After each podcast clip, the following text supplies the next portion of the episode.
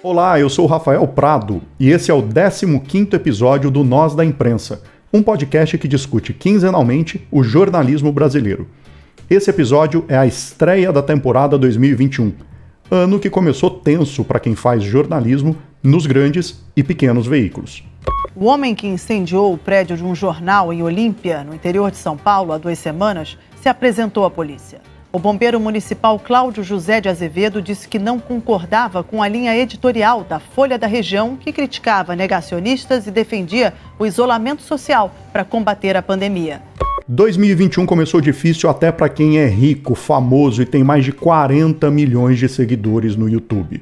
A Justiça do Rio de Janeiro suspendeu a investigação aberta pela Polícia Civil contra o youtuber Felipe Neto por críticas ao presidente Jair Bolsonaro. O youtuber foi intimado pela Delegacia de Repressão aos Crimes de Informática do Rio, com base na Lei de Segurança Nacional. Ele foi denunciado pelo filho de Bolsonaro, Carlos, após chamar o presidente de em uma rede social. No Tocantins, o próprio ministro da Justiça, que hoje voltou a ser advogado-geral da União, se é que um dia tinha deixado de ser, mandou investigar um sociólogo que instalou outdoors comparando Bolsonaro a um pequi roído. No Brasil, que já espalhou adesivos da presidenta da República de pernas abertas nos tanques de gasolina para criticar o aumento do combustível, não pode chamar o presidente de pequi ruído. Enquanto o planeta tenta conter o estrago provocado por um vírus e o mundo discute caminhos para a pandemia, o assunto no Brasil é. O ministro da Defesa Braga Neto anunciou agora há pouco os novos comandantes das Forças Armadas. Ou ainda. A Prefeitura de Belo Horizonte apresentou um recurso ao Supremo Tribunal Federal contra a decisão liminar do ministro Nunes Marques, que liberou a presença de público em cultos e missas. Quem pauta o debate público hoje no Brasil? A mídia? As redes sociais? O bolsonarismo? E a liberdade de expressão está ameaçada? Para falar sobre os desafios cada vez maiores dos jornais e jornalistas nisto que nos resta de país, o Nós da Imprensa recebe hoje o premiado jornalista, escritor, ex-ombudsman da Folha de São Paulo, Mário Magalhães. Olá, Mário, bem-vindo. Muito obrigado por ter aceitado o convite aqui do Nós da Imprensa. Salve, Rafa. O prazer é meu de estar aqui com vocês. No primeiro bloco, então, a gente reflete sobre essa questão. Quem pauta quem na mídia hoje? E no segundo bloco, o assunto é a tentativa do governo Jair Bolsonaro de silenciar os críticos do presidente. O Nós da Imprensa está no ar. Eu começo a temporada 2021 do Nós da Imprensa em 2016, mais especificamente em 16 de março de 2016. O juiz Sérgio Moro acabou com o sigilo de gravações de conversas telefônicas do ex-presidente Lula. A análise preliminar da Polícia Federal identificou indícios de ação para atrapalhar investigações da Operação Lava Jato. Um dos telefonemas é de hoje à tarde da presidente Dilma Rousseff para o ex-presidente Lula. Vamos ver o áudio. Vamos ouvir o áudio. Alô? Alô? Lula, deixa eu te falar Fala, uma querido. coisa. Ah. Seguinte, eu tô mandando o Messias junto com o papel pra Ah. gente ter ele e só usa em caso de necessidade, que é o termo de posse. Aham. Tá? Ah, tá bom, tá bom. Só isso. Ao Você mesmo- espera ah, tá aí bom. que ele tá indo aí, Tá bom, tô aqui, fica aguardando. tá? Tá bom. Tchau. Tchau, querida. Repetindo, esse telefonema foi gravado pela Polícia Federal hoje à tarde. O telefonema entre a presidente Dilma Rousseff e o ex-presidente Luiz Inácio Lula da Silva. Nós temos agora imagens ao vivo, são 7 horas e 5 minutos pelo horário de Brasília. Temos imagens ao vivo de Brasília, em frente ao Palácio do Planalto. Segundo a Polícia Militar, são 1.500 pessoas que protestam neste momento em frente ao Palácio do Planalto gritam palavras de ordem pedindo a renúncia da presidente Dilma Rousseff. Hoje, com um pequeno distanciamento histórico, a gente sabe que nesse dia aí o governo Dilma já estava sentenciado a acabar. E é inegável que foi a relação da mídia com procuradores, juízes, atores políticos da Lava Jato que contribuiu e muito para os brasileiros saírem às ruas, que impulsionou as manifestações, a indignação que uma parcela da sociedade mostrou. E até aí, claro, nenhum problema se o que estava sendo feito era reportagem. Mas a Vaza Jato trouxe revelações importantes para a gente refletir sobre manipulação, ou vista grossa, da própria mídia. Só cinco anos nos separam desse áudio. E aquela metralhadora giratória de acusações que a mídia trazia todos os dias parou. Não por falta de escândalos, eles ainda existem, mas por excesso de absurdos que se atropelam todos os dias. Como eu disse na abertura, enquanto o mundo combate um vírus, por aqui a gente precisa dizer que a ciência é confiável, que a cloroquina não tem comprovação científica. A gente tem que discutir se vai ter golpe ou não, se um assessor da presidência fez um gesto supremacista no Senado, se igrejas podem fazer culto, se tomar vacina pode te transformar em jacaré. Mário, minha primeira pergunta para você é: falar tanta bobagem como se fala nesse governo é uma estratégia para fazer os jornalistas ficarem ocupados desmentindo coisas óbvias e tirar a atenção do que realmente importa? Ou seja, é deliberado para pautar a mídia? Rafa, também é. É evidente. É, e isso não é uma criação do governo Bolsonaro ou do próprio Bolsonaro e os filhos dele.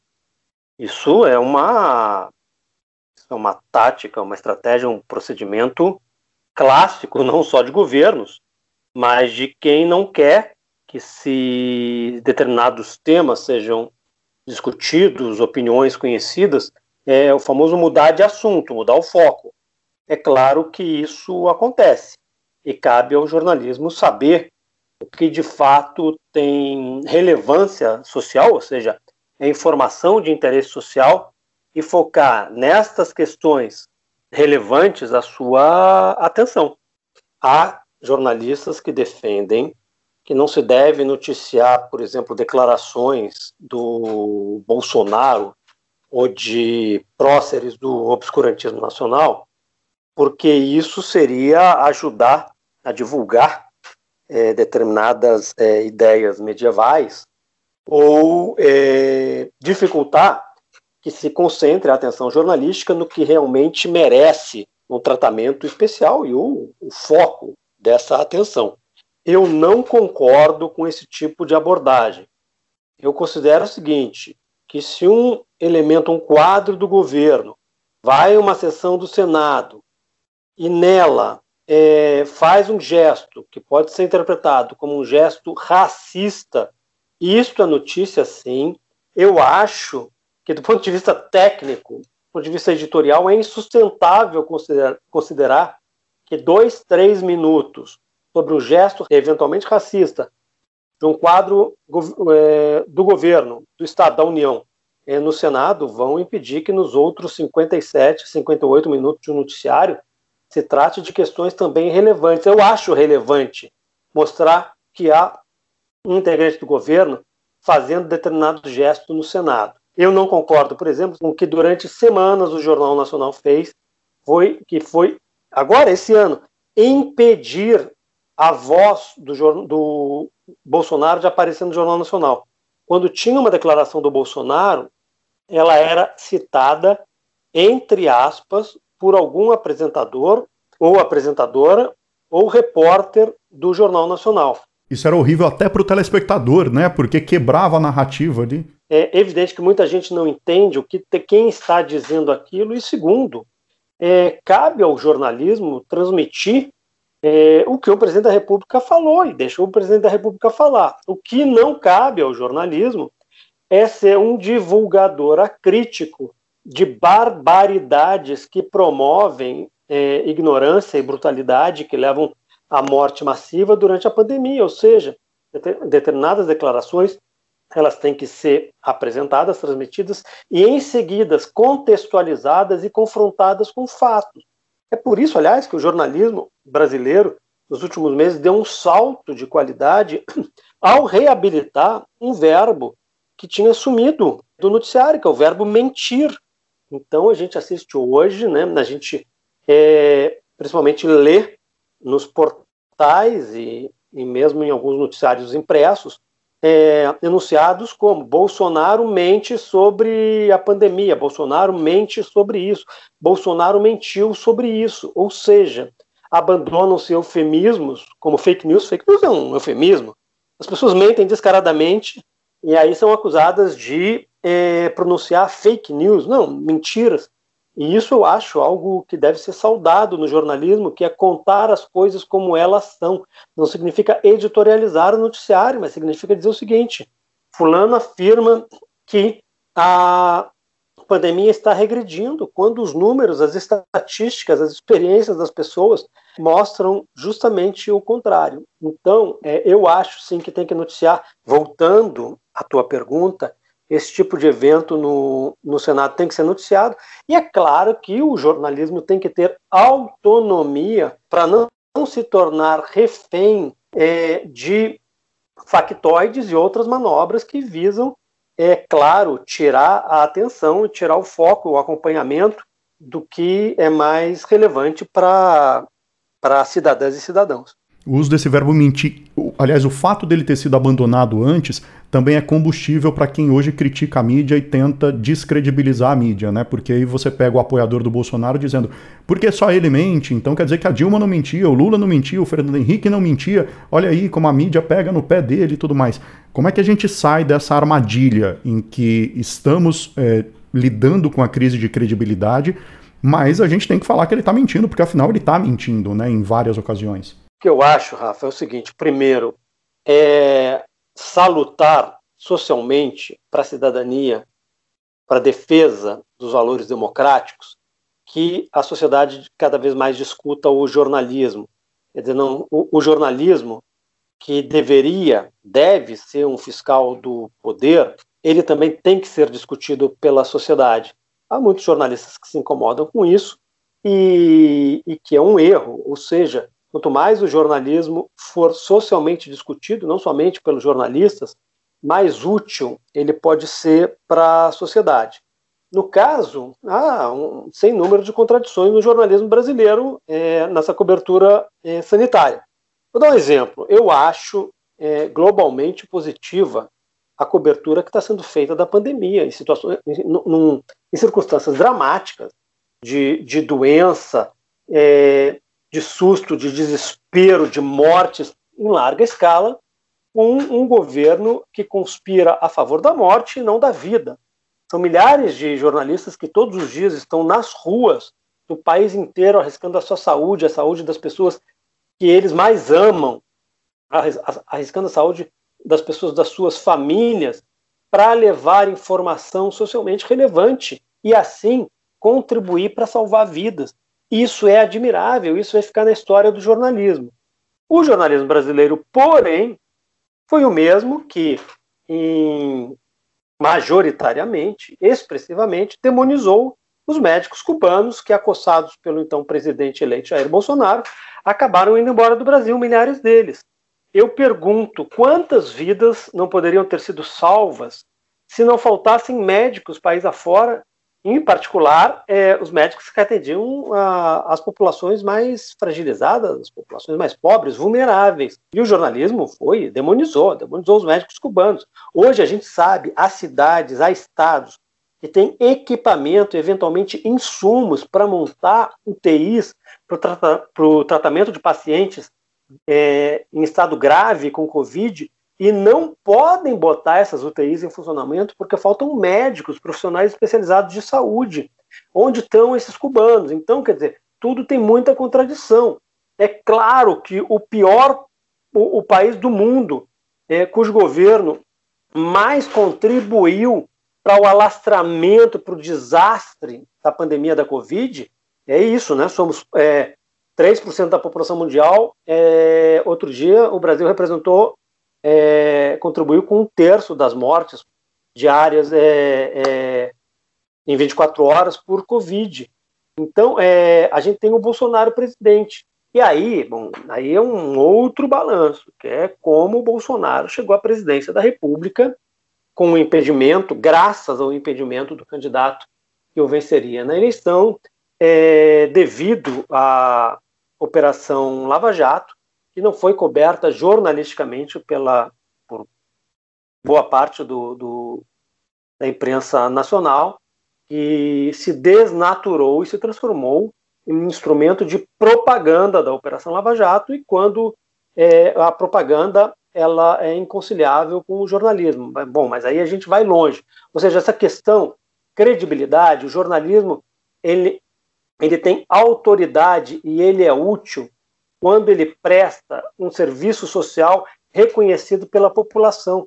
E é evidente que hoje, quer dizer, é, milhões, dezenas de milhões de brasileiros reconhecem no jornalismo, quer dizer, esse serviço é virtuoso para informar e salvar vidas. O que, que é o jornalismo? Quer dizer, a gente está falando de jornalismo, né, Rafa? Cada um tem a sua definição, e é curioso que há muitos jornalistas que não conseguem elaborar uma síntese, né? Eu tenho, cada um tem a sua. Eu tenho a minha. Quer dizer, o que é o jornalismo? O jornalismo constitui um serviço público, mesmo se exercido por empreendimentos privados, cuja essência é recolher, processar e difundir informações.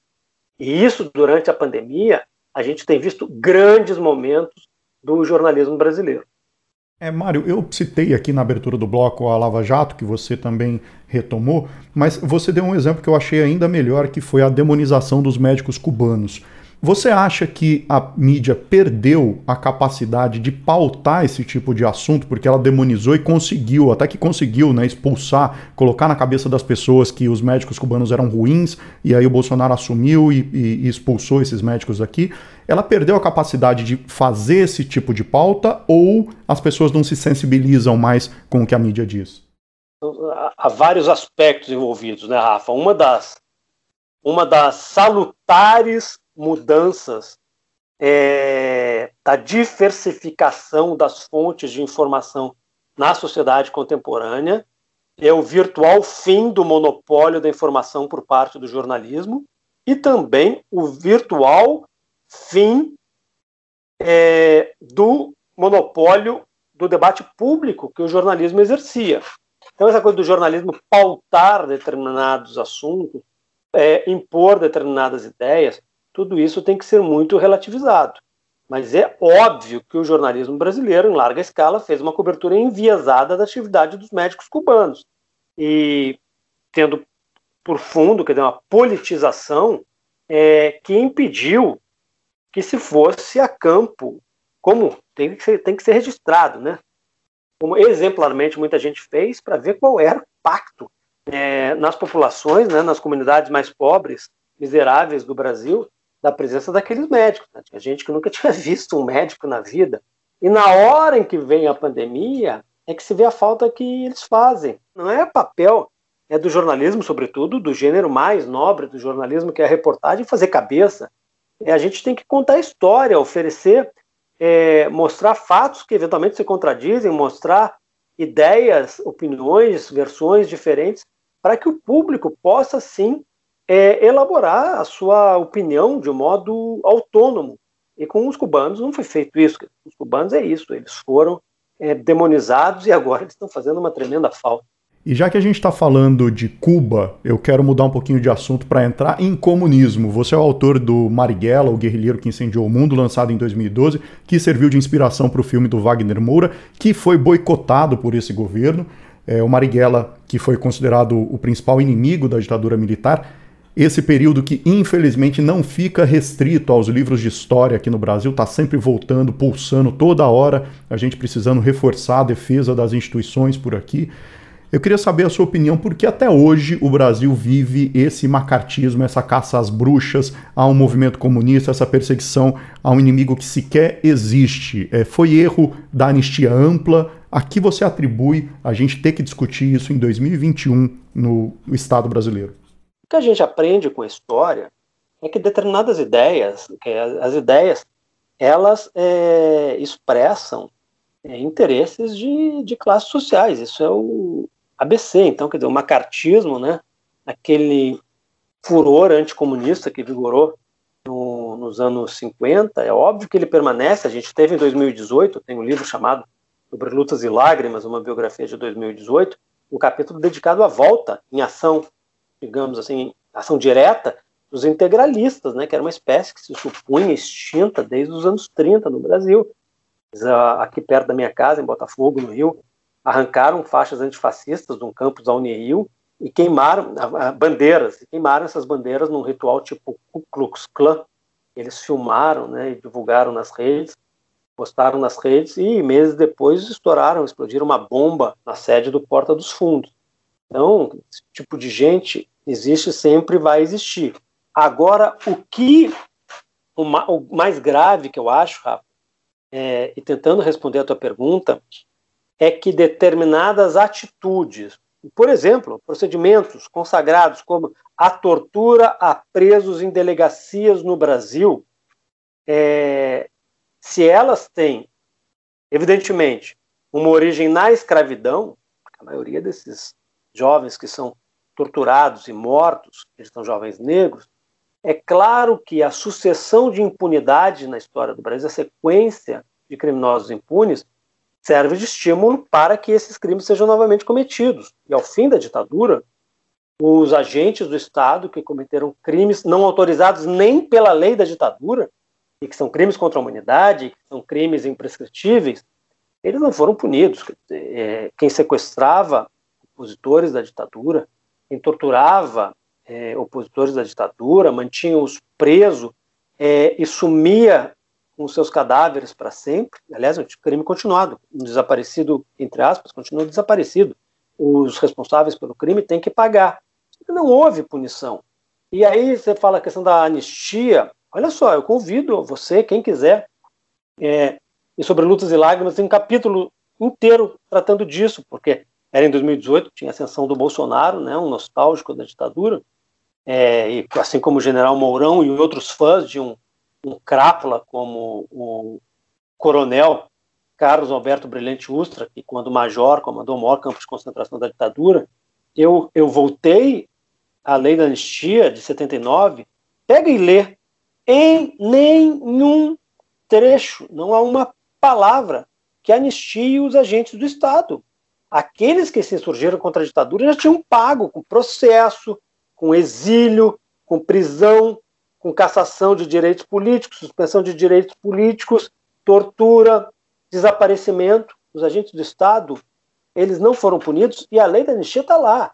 Fala-se em crimes conexos. Crimes conexos, crimes do, de quem estava combatendo a ditadura, não quem torturou, quem matou, quem desapareceu com corpos. Então a questão central da história do Brasil é a impunidade.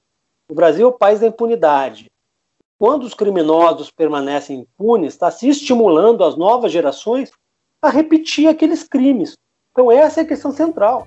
Bom, e assim a gente encerra esse primeiro bloco do Nós da Imprensa, mas a conversa não acabou. Daqui a pouquinho a gente fala sobre as tentativas do governo federal de silenciar os críticos do presidente da República. Em 23 de março, o presidente Jair Bolsonaro fez um pronunciamento em rede nacional dizendo que fez de tudo para combater a pandemia. Foi assim que William Bonner e a Renata Vasconcelos noticiaram o discurso minutos depois que ele aconteceu. Ao longo desses 12 meses de pandemia, os brasileiros viram o presidente pôr em dúvida a eficácia da vacina do Butantan, que chamava de vacina chinesa.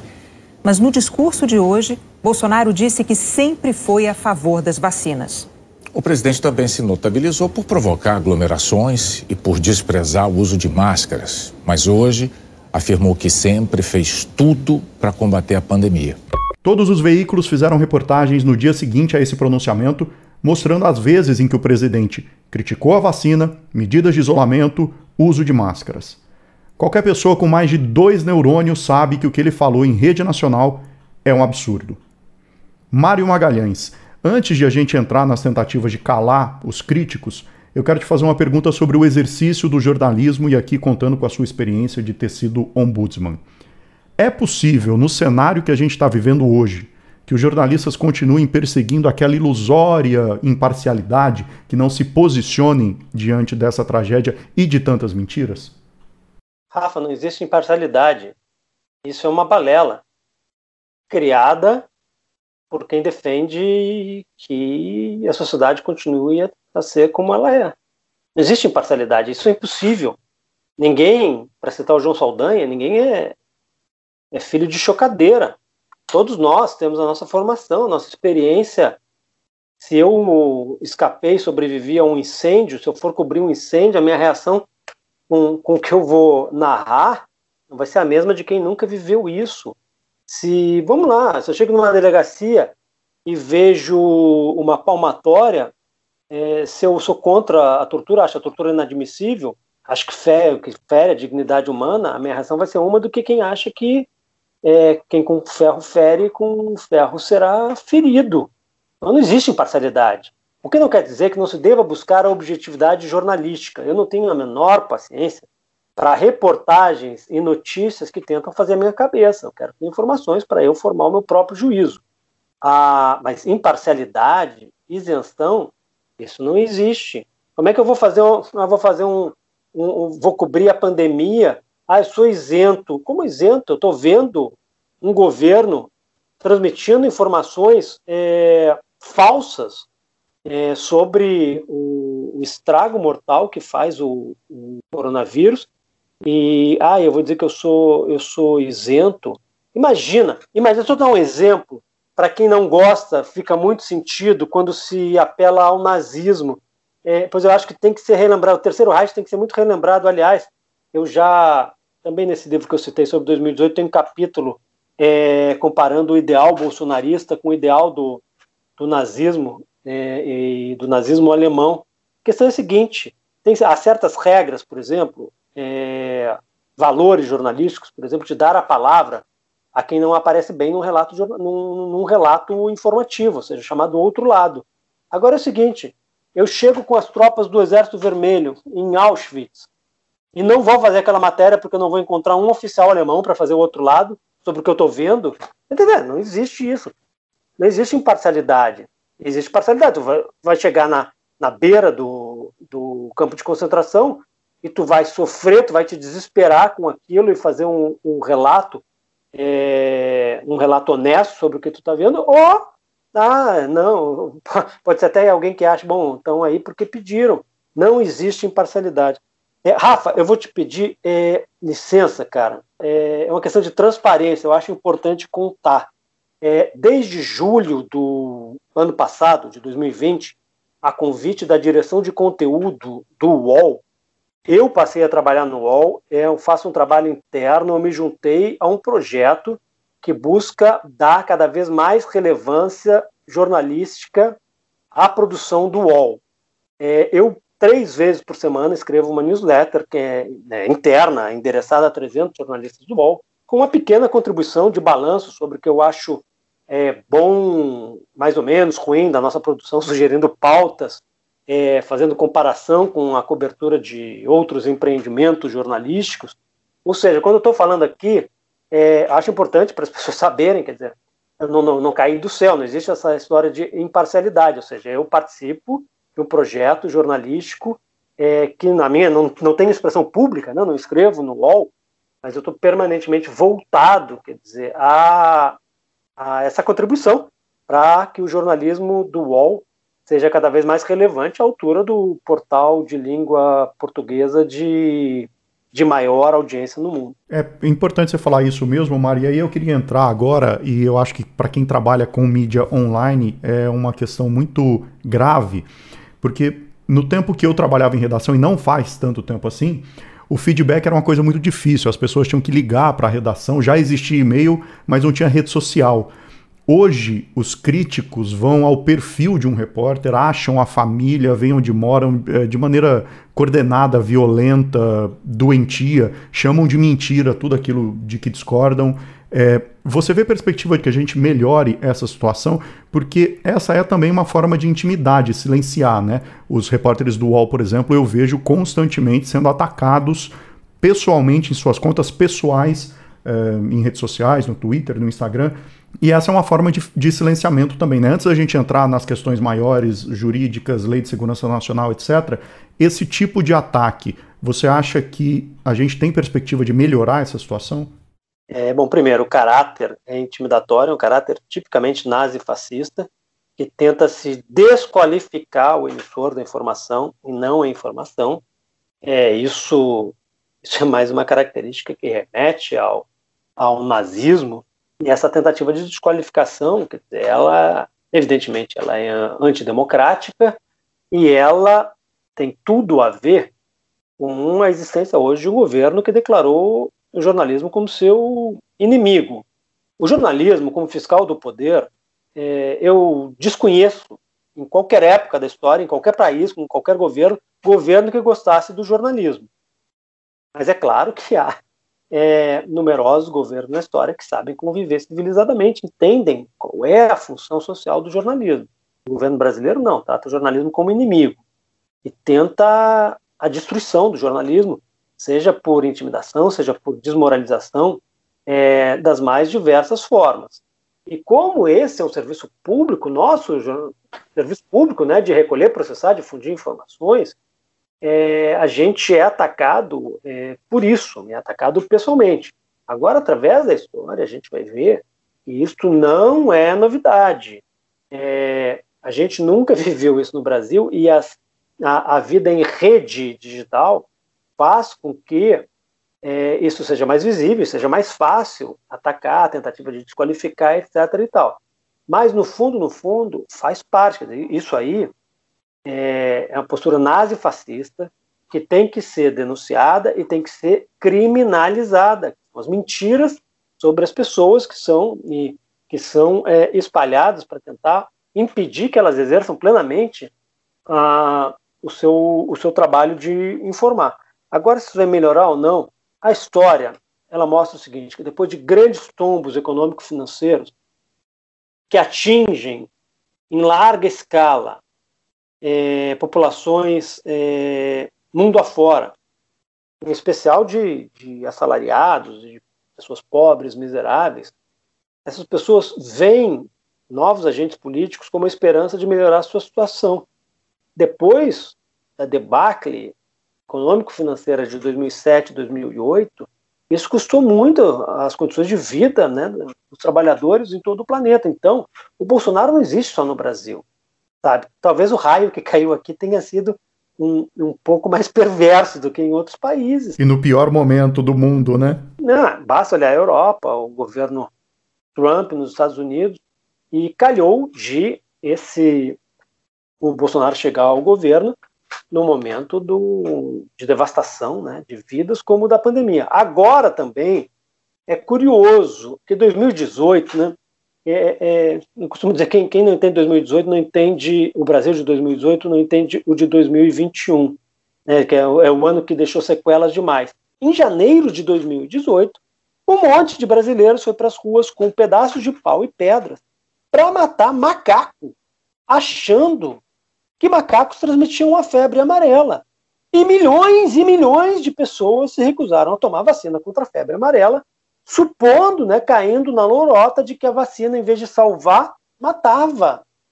E esse espetáculo, quer dizer, esse fenômeno combinado de brutalidade e ignorância chegaram ao governo central em janeiro de 2019. Então isso tudo vai sendo cantado, né? Vai sendo cantado. Mário, e olhando o passado, a gente chega à Lei de Segurança Nacional que ainda está em vigor esse entulho autoritário, inclusive usado pelo próprio Supremo Tribunal Federal para prender o deputado federal Daniel Silveira, ou seja, o próprio STF usando essa lei mais a seu favor quando interessou, né, porque era uma ameaça ali aos ministros.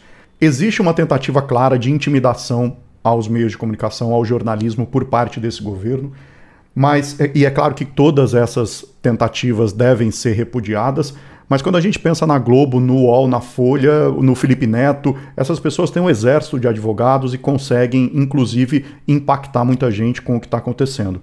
Mas naquele caso que eu citei na abertura de um jornal em Olímpia, que criticava o negacionismo, e aí um cara que discordava da opinião deles foi lá jogou uma bomba, incendiou o jornal. Como que você vê esse cenário para quem é pequeno, para quem está num rincão brasileiro, fazendo rádio, fazendo jornal, fazendo, enfim, um trabalho é, local? Como se prevenir e como escapar desse número cada vez maior de ameaças? Rafa, um...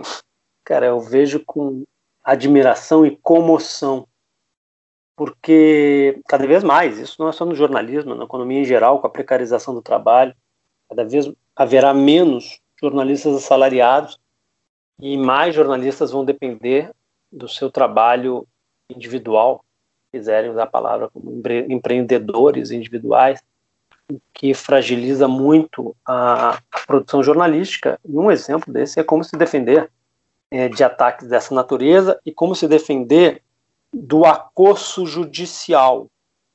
Não é? A gente tem agora mais de 100 ações de membros da Igreja Universal do Reino de Deus é, contra um escritor. E o que, que a gente precisa, cara? Eu acho que, primeiro, precisa se construir, se fortalecer redes de apoio jurídico para os jornalistas independentes, autônomos, que não trabalham vinculados a grandes corporações. Eu acho que essas redes têm que, é, têm que ser muito ativas na busca de punição por é, é, punição a quem toma iniciativas ilegais de violência física ou de outra natureza que buscam intimidar e impedir o exercício pleno do jornalismo. Não tem a menor dúvida, cara. É muito mais fácil fazer jornalismo vinculado a uma grande corporação do que fazer jornalismo por conta própria. Porque, vamos lá, dar um exemplo. Eu tive um blog no UOL e o então, não era nem deputado federal ainda, então ator, Alexandre Frota me processou. Eu fui defendido por um escritório de altíssima qualidade, né? escritório de, de advocacia. Eu ganhei, o Alexandre Frota perdeu a ação, não recorreu. Quando eu era repórter da Folha, eu fui processado pelo médico legista Fortunato Antônio Badan Palhares, foi defendido é, por um outro grande escritório. Então é mais difícil quando se faz sozinho. Por isso que essas redes têm que ser estimuladas, é, encorajadas para impedir que as tentativas de asfixia do jornalismo individual ou de pequenos grupos ocorra. Então é assim que eu vejo, cara. É, acima de tudo, assim, eu vejo com admiração e com comoção a coragem é, que é um requisito indispensável ao exercício do jornalismo. Que uma coisa, tem gente, tem jornalista que parece muito corajoso, mas só bate nos mais fracos, né? É, coragem é, é, é produzir, difundir informações é, que afetem o poder qualquer, qualquer poder, que o poder não gostaria que fossem conhecidas pelo público. É inclusive muito louvável a atitude do Felipe Neto, que ao ser intimidado montou uma rede de advogados no movimento chamado Cala Boca Já Morreu, justamente para defender aqueles que não têm condições de contratar grandes escritórios de advocacia. Mário, muito obrigado pela sua participação. Eu tenho certeza que o nosso ouvinte sentiu como é enriquecedor conversar com você. É, fico muito feliz que você tenha aceitado e que tenha dado aqui essa aula pra gente na estreia da temporada 2021 do Nós da Imprensa. Muito obrigado, viu? Eu que agradeço, Rafa. Um prazer estar aqui, uma honra no Nós da Imprensa. E eu deixo uma mensagem que é uma provocação para ti e para os nossos colegas ou não colegas que nos acompanham. Eu tenho uma grande antipatia por essa frase pronunciada pela ministra Carmen Lúcia, que é o Cala Boca Já Morreu. Não pelo sentido dela em si, porque ela faz, ela compõe um ditado. Vamos lá, Rafa, o ditado é Cala Boca Já Morreu?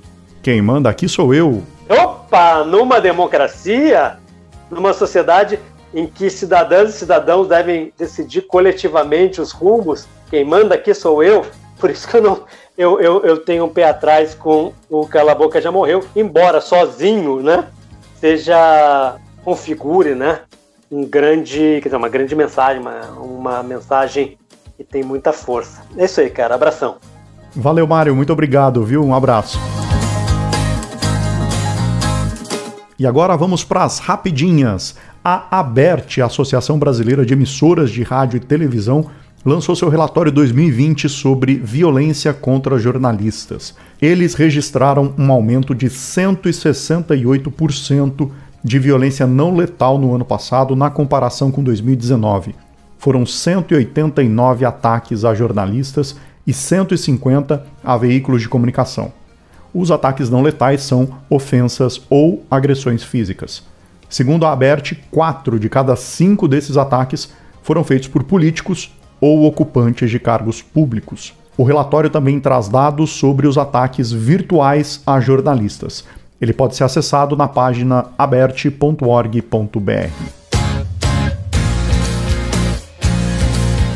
Você que acompanha o Nós da Imprensa percebeu que eu estou sozinho, abandonado pela minha colega Cecília Oliveira. Ela deixou o Nós da Imprensa por uma excelente razão, vai se dedicar a um projeto pessoal incrível que ela tem, que começou como um aplicativo Fogo Cruzado e que agora é um instituto. Ela mesma mandou um recado dando detalhes dessa nova etapa na carreira. Oi, gente. O negócio é: estamos de volta, porém, cada um no seu quadrado. O Rafa vai continuar firme e forte no nós da imprensa. Eu vou continuar firme e forte do lado de cá, dessa vez como ouvinte. Isso porque, como eu ganhei esse fellowship, eu preciso me dedicar com exclusividade ao fogo cruzado, que agora é um instituto. Então, nós estamos aí firmes e fortes é, mapeando a violência armada, suas consequências e seus efeitos, inicialmente no Rio e em Pernambuco. Mas agora, eu me dedicando ao fogo cruzado, a gente vai poder se encontrar aí em outras regiões metropolitanas. Seria bom que não, né? Mas como a gente sabe que a gente está imerso numa violência sem fim, e agora, com mais armas nas ruas, significa que terei muito mais trabalho. Rafa, foi muito massa dividir os microfones com você. Eu acredito que o que o nós da imprensa faz é uma coisa que precisa ser feita amplamente. A gente precisa discutir o jornalismo. A gente tem visto aí o que, que aconteceu com a Lava Jato e Vaza Jato. E a gente viu que a imprensa não agia como imprensa, agia como assessoria de imprensa, não é mesmo? Os jornalistas não investigavam, os jornalistas faziam publicidade para os juízes e promotores da força-tarefa. Então a gente precisa continuar discutindo o papel do jornalismo, os danos que o jornalismo mal feito causa. Vem, gente, vamos continuar porque nós somos o nós da imprensa. Beijos! Boa, Cecília, toda a sorte do mundo para você. Foi um prazer imenso ter compartilhado o Nós da Imprensa contigo durante todo o ano de 2020. E agora, claro, ganhando em dólar, que tá uma fortuna, pode me fazer um pix de vez em quando, né? A chave é meu número de telefone, você tem aí. Beijão, sucesso, vai fazer falta aqui, hein?